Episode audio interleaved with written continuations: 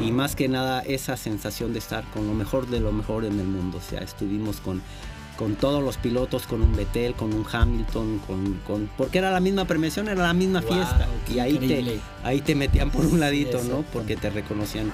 Nos llegábamos a dormir en el coche de carreras. Nos íbamos en la madrugada para arrancar el rally y nos regresábamos acabando el rally porque no teníamos dinero. Para el hotel ni nada. teníamos nada. Entonces, si tú veías el coche desde afuera, se veía como que el coche estaba, totalmente aplastado del techo. O sea, si tú ves las fotos, parece que la gente dice estos ya se ya mataron. Hay sí, hay que darnos claro. ¿Alguna vez te dijeron que eres de la generación que viene con otro chip? Llegó el momento de utilizar ese chip. Aquí no contamos historias, las creamos, opinamos y lideramos. Porque no hay expertos para solucionar lo que está pasando, inexpertos como tú y como yo, estamos hablando de los obstáculos que estamos seguros a diario vives. Bienvenidos a Inexpertos. Bienvenidos a otro episodio de Inexpertos Podcast. Yo soy Ismael Hernández y hoy les vamos a platicar de deportes automovilísticos. Siempre los deportes automovilísticos nos demuestran que la combinación perfecta entre talento y equipo existe. Más aún dentro del rally, en donde la clave reside en la colaboración de cada uno de los integrantes y el mayor sentimiento que se apodera de ti es el de formar parte de algo mucho más grande y que disfrutan miles de espectadores alrededor del mundo.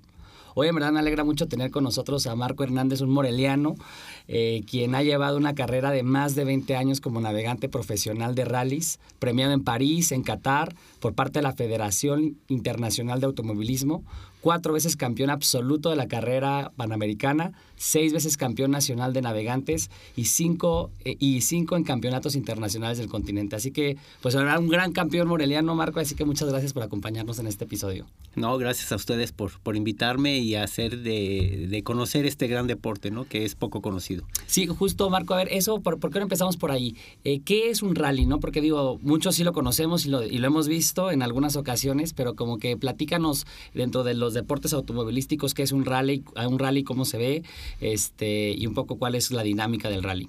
Bueno, sí, en mi caso yo eh, ejerzo lo que es el campeonato en rallies de velocidad y lo que viene siendo un rally de velocidad lo hacemos tanto en asfalto como en tierra. Eh, muchas veces ustedes han escuchado que se organiza un rally mundial en lo que es en León, Guanajuato, que viene siendo lo que es tierra, es el máximo exponente aquí en México, el rally mundial en Guanajuato. Y también corremos lo que es en, en asfalto, eh, también han escuchado que se corren mil cumbres, lo que viene siendo una etapa tanto de Rally Patrio que se llama, que se hace en septiembre, y la carrera panamericana que también baja y sube por esa misma carretera. Eh, ¿Qué viene siendo un rally? los organizadores nos cierran tramos, nos cierran, no sé, 5, 10, 15, 20, hasta 30 kilómetros y arrancamos autos uno por uno a un minuto de diferencia cada uno de ellos. Lógicamente el auto más rápido que va acumulando los tiempos en las diferentes este, tramos cronometrados, eh, pues va siendo el campeón o va ganando la carrera. Al final pues se hace la suma y posteriormente el que hizo menos tiempo en todos esos tramos pues es el que gana el evento. Ok, y a ver, ¿qué tipo de coches están ahí? O sea, lo que ves es que, digo, te pones, sale uno, un minuto de separación y sale el otro y le van, y le van tomando el tiempo a cada uno, ¿no? Y evidentemente, pues el más rápido gana, ¿no? Es correcto. ¿Y qué tipo de coches están utilizando? Bueno, ahorita eh, puede entrar cualquier tipo de coche, eh, siempre cuando cumpla los requisitos de seguridad, que es lo más importante. Eh, ustedes han visto cualquier coche de carreras, lleva una jaula en su interior eh, también nosotros traemos equipos de protección personal, lo que viene siendo un casco, un traje que retarda el, el, fuego por si se prende el coche, ropa interior del mismo material, zapatos, el piloto trae guantes, traemos un sistema de cuello por si hay un golpe, un choque de frente para estabilización, es correcto. Eh, cualquier coche puede entrar, siempre y cuando cumpla los requisitos de seguridad los cuales la Comisión Nacional de Rallys es la que se encarga de hacer estas revisiones y dar el visto bueno al automóvil. Eh, ahorita en México estamos en una etapa muy importante, muy interesante, ya que a nivel mundial se corre la categoría, la que llamamos la los World Rally Cars, que son autos de prácticamente de las marcas, que ellos los hacen exclusivamente. Posteriormente viene un escaloncito abajo que le llaman este, lo que es el WRC2 o Rally 2, que ya vienen siendo autos que apenas están llegando aquí en México, ya tenemos este, pocos años eh, incluyéndolos aquí. Tengo la fortuna de correr con un gran piloto, Ricardo Cordero, él es de San Luis Potosí, que, que ya tenemos un auto de esas características, un auto de la segunda categoría más fuerte a nivel mundial, que les llamamos los R5. Es un auto, eh, bueno, aquí no existe en México la marca, pero es un Citroën francés, ¿no? Es francés, es correcto. Entonces, este, hay de todo tipo de autos. Eh, los autos con los que competimos, hay un Skoda, eh, hay varios, bueno, dos Skoda, está nuestro Citroën.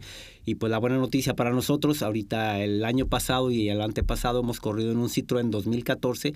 Eh, un poquito atrasado, pero autos fantásticos y por la necesidad de evolucionar, este año vamos a estrenar un este un Citroën 2020, o sea que No, pues entonces ya tienen ganada la carrera, oye, si ya ganan, ya tienen ganado con el 2020, ¿no? No, pues definitivamente los es que los autos con los que competimos, el Skoda sobre todo de Ricardo Triviño, también un gran piloto, este es el que nos ha venido ganando y esperemos que con este auto ¿Qué año es el de él? Es 2020. Ah, ya ves, pues ahora sí ya tiene con qué competirle, ¿no? Pues vamos a ver, porque pues ahora sí que también cuenta la tripulación, cuenta la eh, Sí, o sea, el, coche es una parte, ¿no? Evidentemente el talento viene también del piloto y el navegante, ¿no? Así es. Entonces, eh, esos coches ahorita son muy espectaculares en México. Es una transformación que se está dando aquí, pero no sin dejar atrás otros autos, otras categorías, ¿no? Anteriormente la categoría reina eh, le llamábamos Grupo 1, eran, ¿puedo hablar de marcas? Sí, claro, claro. Eh, son los Mitsubishi, los Evolution, que también excelentes autos, tanto en tierra como en asfalto, 4x4, turbo, etcétera, etcétera.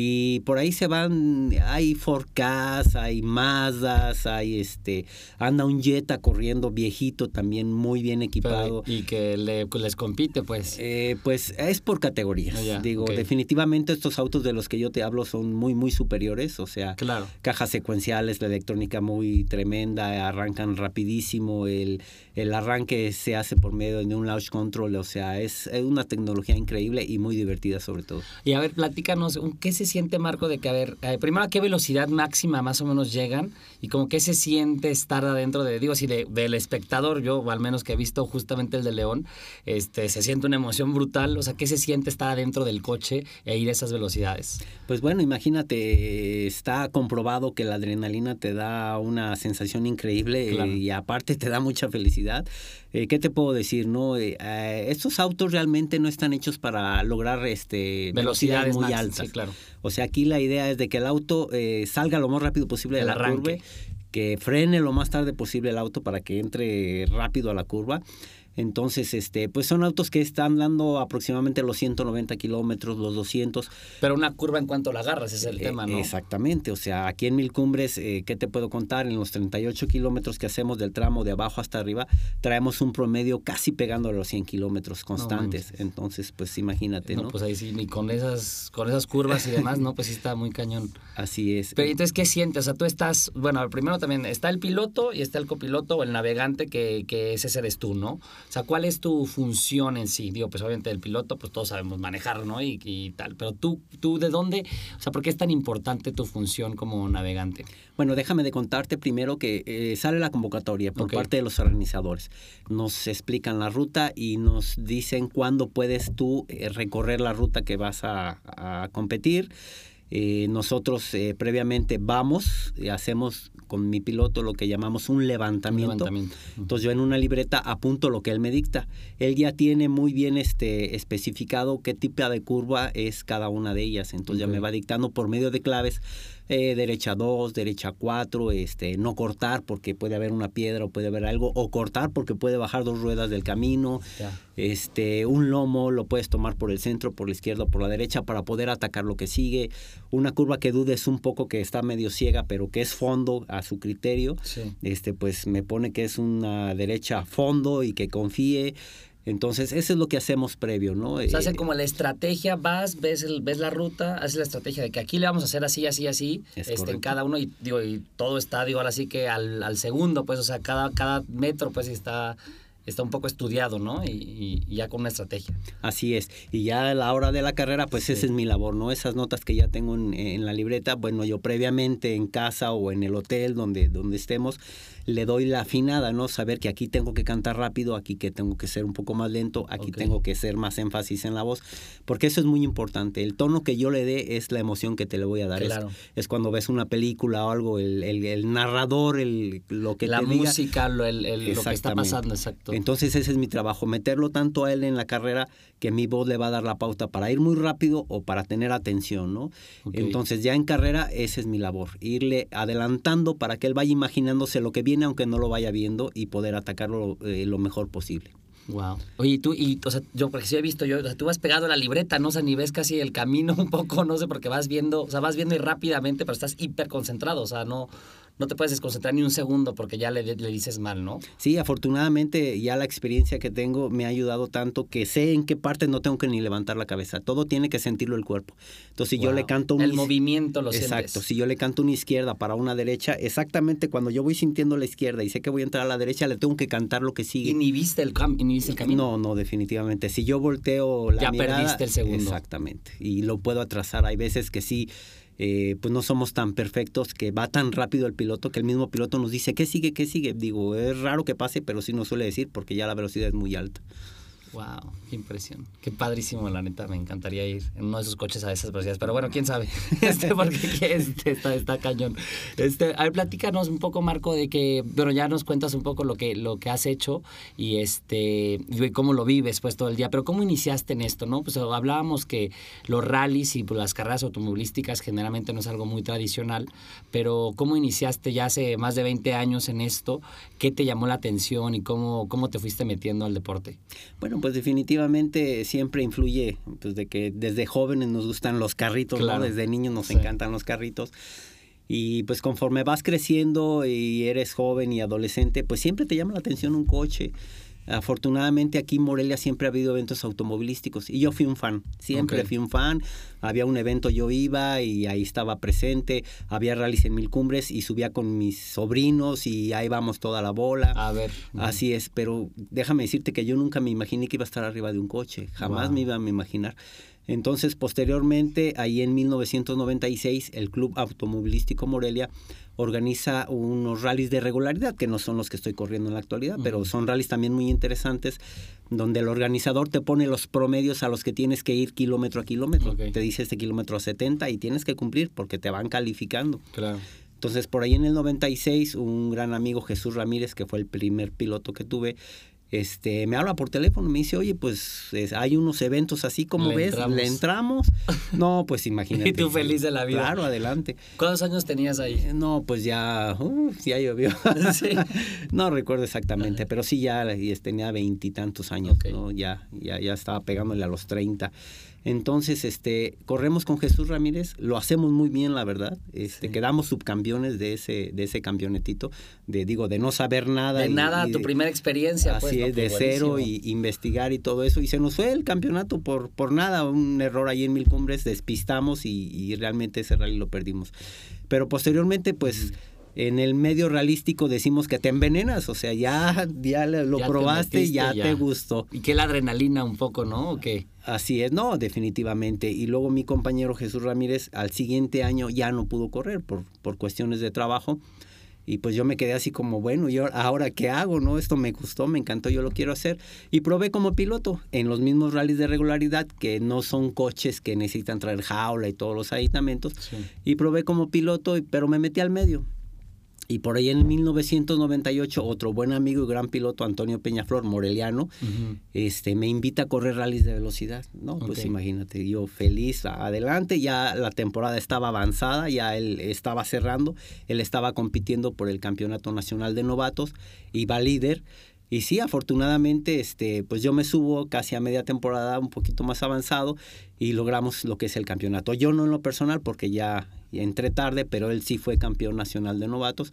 Y pues de ahí al Real, con Toño Peñaflor nos aventamos cinco años, eh, lo hicimos muy bien, ganamos categorías, no absolutos, este, pero ganamos categorías. Y pues ya, ahí siguió, ahí siguió. En lo personal, con Toño adquirimos un forcal, los famosos casitos allá cuando, cuando pegaron. Eh, Antonio Peñaflor me dice, yo me retiro, ahí está el coche si quieres usarlo. Y pues yo seguía con la adrenalina adentro, con, con, ganas de seguir. Y me puse a manejar el casito. Digo, reconozco que no soy el gran pilotazo, pero pues creo que me divertí, lo hice bien en, en, muchas maneras. Entonces se viene lo que viene siendo el rally mundial. Eh, fue un pre, no era mundial. Eh, la FIA estaba valorando a México para ver si era este candidato para hacer rally mundial me invitan, manejo el rally mundial, este, la verdad, no de la gran manera, pero fue una cosa muy padre y ahí me enganché totalmente. Posteriormente, pues ya hubo pilotos que empezaron a voltear hacia mí. Este, eh, seguí con un gran piloto, Rodrigo Ordóñez, muy rápido también. Me invita a correr con él, un proyecto muy bueno ya para subirme a un coche grande. Te hablaba de un Mitsubishi Evolution 4x4, turbo, coches. O sea, ya digamos en la gama profesional. Ya en la pues. gama alta, sí. y con él, este, pues comenzamos en esa, en esa gran aventura.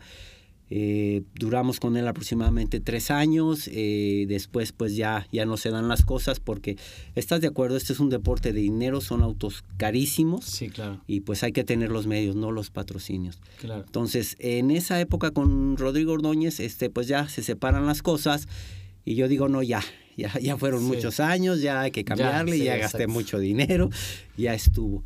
Pero afortunadamente me habla otro gran piloto, Ricardo Triviño, es un piloto internacional que ha corrido en Europa, ha corrido mundiales, es un piloto muy experimentado.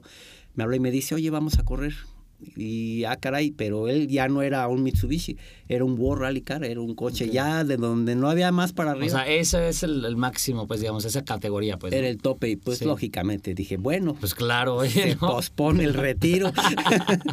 y sí, afortunadamente este, me invita, la verdad, yo muy nervioso, o sea, porque pues me iba a subir a, lo máximo. ahora sí, digamos, estabas en el, en el, último, pues, este escalón, o sea, digamos, estabas en el máximo del, del deporte. Sí, él tenía un coche que todavía lo tiene, un Peyot, y pues con él aprendí muchas cosas, la verdad. Él realmente fue el que me profesionalizó, perdón. Él fue el que me enseñó muchas cosas de cómo se deberían hacer este, pues, las tácticas, eh, cómo levantar, la nomenclatura. Eh, realmente con él fue con el que di el despegue. Claro. ¿Por qué? Porque él ya traía toda la experiencia y, la verdad que lo hicimos muy bien. Con Ricardo Triviño estuve aproximadamente 10 años. Wow. Fue con quien gané este rallies internacionales. Corrimos lo que es el NACAM de eh, rallies internacionales. Fuimos a Sudamérica, corrimos aquí en Centroamérica, corrimos en Norteamérica, en Canadá. Entonces con él tuve la fortuna de ganar cinco, cinco campeonatos ¿no? de, de, esa talla que premia la FIA, como tú ya lo habías mencionado. Este, me tocó la fortuna de estar en Qatar, de, estar en París, de estar en Viena, de estar en Turquía. Y más que nada esa sensación de estar con lo mejor de lo mejor en el mundo. O sea, estuvimos con, con todos los pilotos, con un Vettel, con un Hamilton, con, con porque era la misma premiación, era la misma fiesta. Y ahí te, ahí te metían por un ladito, ¿no? Porque te reconocían tu labor a nivel FIA. Y pues, ¿qué te puedo decir? Este, experiencias maravillosas, o sea, convivir con ellos, con los campeones mundiales de, rallies, este, Sebastián Loeb, Ogier, y, y, pues ahí estamos, ¿no? Eh, ya las cosas se dieron muy bien. Posteriormente me contacta Ricardo Cordero de San Luis Potosí, que también es un gran piloto, y también, este, pues con él empezamos, empecé a correr tanto con Ricardo Triviño como con Ricardo Cordero, se fueron dando las cosas a la par, pero ya hubo un punto donde pues no, no, no, no, das para los dos. Exactamente. Y mismo Ricardo Triviño decide cambiar por un copiloto español, él trae, importa un copiloto español también de muchísima experiencia, Mar Martí, este, un, un gran copiloto que pues ya él había ganado hasta rallies mundiales. Y, y, Ricardo Triviño se queda con él, entonces en ese momento me libera y me dice Ricardo Correo, ¿sabes qué? Pues ya vamos a, armarla de planta, ¿no? Claro. Y afortunadamente con él también nos ha ido muy bien. Este, hemos ganado varios campeonatos nacionales. Este, la Panamericana, eh, perdón, con Ricardo Triviño gané la Panamericana también en el 2011, lo hicimos muy bien. Eh, entramos con Ricardo Cordero y, y, la verdad que nos ha ido muy bien. Hemos ganado varios campeonatos nacionales también con él. Con él he ganado más panamericanas, con él he ganado tres panamericanas y pues aquí estamos, ¿no? O sea, es algo que pues que se dice en poco tiempo, pero... Pero no, pues todos esos años, oye, tantos campeonatos, pues no, no es obviamente cosa fácil y, se ve pues la disciplina y la perseverancia del deporte a lo que te gusta mucho, ¿no? No, y déjame contarte que hubo momentos que cuando corríamos con Toño Peñaflor era pues de austeridad, o sea, era, la, era más la pasión la que te llevaba. Nos llegábamos a dormir en el coche de carreras, nos íbamos en la madrugada para arrancar el rally y nos regresábamos acabando el rally porque no teníamos dinero. Para el hotel ni nada. No teníamos nada. Muchas veces la gente de los equipos lo sabía y nos regalaban llantas o, nos daban un poco de dinero para gasolina. Y pues yo creo que esa pasión me ha llevado a esto, ¿no? Y, pues hoy en día agradezco que, que pilotos tan importantes y con los medios este, me inviten y que pues ya las cosas se den de otra manera. Sí, claro, que es justamente que uno piensa que, oye, todo se da fácil en estas trayectorias, ya que llegan al campeonato de manera fácil, pero o sea, no saben que en la trayectoria hay muchos momentos muy difíciles, ¿no? Es correcto. Oye, y ahí platícanos, Marco, ¿has tenido algún accidente o cuál crees que es la experiencia dentro del deporte que más te ha impactado, que te dices que te llevas como, dices, sabes que esto me ha impactado muchísimo? Pues yo creo que hay muchas situaciones. Este, dentro del auto estás de acuerdo que es un habitáculo muy pequeño. Vamos dos personas adentro y pueden suceder muchas cosas. Claro puede a como vayan las cosas muy bien o puedan empezar los problemas. Estamos hablando de autos que pues muchas veces maltratas mucho y puede haber fallas sí, claro. y puede haber cosas. Sí hemos tenido accidentes, este con Rodrigo Ordóñez tuvimos dos accidentes fuertes, uno de ellos eh, dimos volteretas, yo creo que unas cinco o seis veces de lado, pegamos contra una piedra el coche sí quedó bastante, bueno, el coche ya no sirvió, pero afortunadamente la, la, seguridad que tienen esos coches, pues salimos. Te permite salir bien. Salimos ilesos. Y pues sí, digo, he tenido volcaduras, hemos tenido en una Panamericana chocamos con un árbol. ¿Por qué? Porque pues vas arriesgando, o sea, vas, vas rápido, ¿no? Ese es, es, es parte del deporte, ¿no? Claro que, tanto la tripulación, yo como navegante, vaya cantando las cosas bien y que el piloto pues vaya lo más rápido posible, pero no estás exento, ¿no? Es como cualquier deporte, un error, un, un animal que te salga, este, una mancha de aceite en la carretera y sí. Pero tú hablas este, de impactarme, sí te voy a contar una historia muy, muy chistosa. En, el Mundial de Rallys, este, por ahí con Ricardo Cordero, cuando estrenamos el Citroën este que, que acabamos de dejar ir, este, por ahí no sé qué sucedió, salimos de una curva derecha eh, un poco rápido y el coche se encuneta. Okay. Eh, a hablar de encunetar es que baja dos ruedas del lado izquierdo, se va, se va, se va, se baja, se baja y el coche a fin de cuentas este, se voltea. Claro. Y queda lo que es en una zanja. Entonces, si tú veías el coche desde afuera, se veía como que el coche estaba, totalmente aplastado del techo. O sea, si tú ves las fotos, parece que la gente dice, estos ya se mataron. sí, ahí quedaron, claro. Pero no, estaba encunetado el coche. Pero desgraciadamente estaba tan encunetado que no teníamos por dónde salir. O sea, ni se abrían puertas, el parabrisas estaba totalmente eh, atorado. No sabíamos por dónde salir. Como era un rally FIA, este te prende un sensor que traes dentro del auto y te preguntan inmediatamente los organizadores, ¿estás bien? Claro. Entonces tú de manera digital les tienes que contestar, sí, estoy bien, o no, mándame ayuda, tengo problemas. Emergencia, claro. Y le pusimos, estoy bien. Y sí, no, y, oye, pues ¿por dónde nos salimos? Sí, ¿Qué hacemos? ¿Y quién sé qué? Y empezamos a ver que empezó a chorrear líquidos el motor y el motor caliente y dijimos, no, sabes que mejor ponle, ponle, emergencia. Ponle ayuda. Claro. Y, y, sí, ya le pusimos ayuda, llegaron los bomberos, este, llegó el helicóptero, o sea, nos trataron como si tuviéramos un accidente muy, muy fuerte, pero bueno, qué bueno porque pues, es parte de, del proceso, del procedimiento que No, digo que sí puede haber sido, ¿no? O sea, digo, con, con el combustible y, este, y o sea, sí, pues cualquier momento se prende. No, y déjame decirte, lo más chistoso, el coche no tenía absolutamente nada, o sea, sí había volcado, pero como trae la jaula, pues nunca se, se el techo se viene encima. Y llegaron los bomberos y nos decían, es que vamos a romper el coche para que ustedes puedan salir. Y nosotros desde adentro le gritamos, no. ¿cómo crees que vas a romper nuestro auto? ¿Por qué? Ah, porque al romper todo el auto, pues casi, casi, no lo dejas inservible, pero sí lo dejas este, muy dañado. Muy dañado, así es. Entonces fue muy chistoso ver cómo nosotros estábamos excelentemente bien, pero que sí nos dieron un procedimiento pues bastante bueno, ¿no? Y el helicóptero, nos sacaron en camilla, este, no, estuvo yo creo que esa es una de las este, experiencias más, más chistosas, más divertidas y pues eh, padre, me la pasé muy bien esa vez. Qué bueno, pero ¿cuánto tiempo se tardaron en salir del coche? Pues siempre como 15 minutos. Ah, no, y con la latencia de que a ver, no, que no vaya a pasar nada, ¿no? O sea, sí. Se nos prendió el foco porque como el coche estaba... Ladeado, pues. lleva los asientos, ese coche es dos puertas, eh, yo volteé hacia atrás y nos metimos entre los asientos, lastimándonos un poco porque pues, estaba muy angosto y nos salimos por la cajuela que era la única que estaba libre. Pues claro. Pues esas experiencias están, son para contarse, que justamente qué bueno, Marco, que no la cuentes. ¿Qué sigue, Marco, para, para Marco, para ti, este, para tu piloto? ¿Qué sigue para el 2021? ¿Qué esperamos? ¿En qué, en qué vas? Pues, ¿qué, hay, ¿qué es lo que hay que esperar de ustedes? Pues mira, 2021 eh, pinta muy bien. Eh, llegaron los Reyes, Citroën 2020, un coche precioso, precioso de verdad. Yo creo que es de los más bonitos en esa categoría. Esperamos ahora sí, este pelear muy bien y tratar de ganar lo que es el campeonato NACAM, que es el que nos interesa, que es a donde vamos a estas grandes fiestas de la FIA. Eh, queremos repetir la Panamericana, queremos ver si nos alcanza el tiempo y la vida para lograr récords en la Panamericana. El, eh, queremos, queremos seguir ganando la Panamericana, este, lo corremos en un Studebaker 53. Eh, tú hablabas de velocidad, voy a hacer un pequeño paréntesis. Estos autos están gobernados, dan sobre 240, 245 kilómetros por hora. Pero yo iba a correr con un gran piloto también, este Jorge Pedrero, el de Tuxtla Gutiérrez, Chiapas, y no estaban gobernados. En una recta dimos 320 kilómetros por hora. No fregues. En una recta así como que estaba de bajada.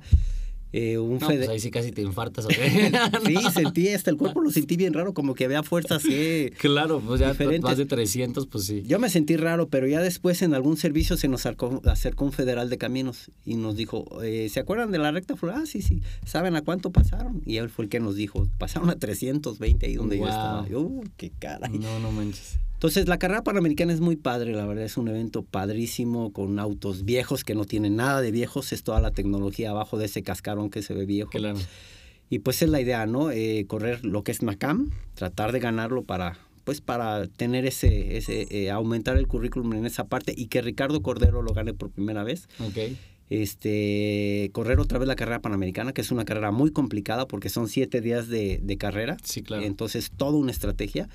Y seguimos compitiendo por el campeonato nacional, ya que se empalman muchos rallies de NACAM con el campeonato nacional. Esperemos ya tuve la fortuna en 2017 gané los tres campeonatos, gané NACAN, gané Panamericana y fui campeón nacional, que fue algo muy padre para mí. Claro, ahora sí que te fuiste victorioso de los tres. Eh, sí, es, y espero, espero poder lograrlo otra vez. Qué padre, Marco. Pues nada, muy, muy padre. Y estaremos echándote porras desde acá y viendo este, esas carreras para que, para que sean muy, exitosas. Oye, antes de, irnos, Marco, tenemos una, una em, dinámica aquí en Expertos, que son, que ya para, para finalizar, eh, son tres preguntitas y nos tienes que contestar contestar lo primero que se te venga a la mente con esas tres preguntas. La primera pregunta es, eh, ¿qué te inspira? La pasión por el rally. La pasión, muy bien. Eh, ¿Cómo utilizas a tu favor la experiencia que tienes? Pues tratando de llevar muy rápido a mi piloto. Claro. Si en tres segundos pudieras cambiar algo, ¿qué sería y por qué? Hablas del deporte. De lo que sea. Ay, el COVID, que ya se vaya, por favor, que nunca hubiera llegado. Ojalá sí, eso, creo que muchos, muchos lo queremos eso. Este, pues Marco, muchísimas gracias por, por estar con nosotros hoy aquí y, este, y gracias a todos por, por escucharnos y en verdad muchas gracias por, por tenernos aquí. No, gracias a ustedes y de verdad que es un deporte muy bonito. Vénganse para acá, ya dejen de ver fútbol. Es más divertido. Pues muchas gracias por escuchar Inexpertos y por acompañarnos a crear otro espacio donde poder expresarnos sobre temas que nos importan y que son reales. Los invito a compartirnos sus comentarios en redes sociales y a dejar su opinión en arroba Inexpertos Podcast en Facebook y en Instagram. Yo soy Ismael Hernández y nos vemos la próxima semana en otro episodio de Inexpertos Podcast.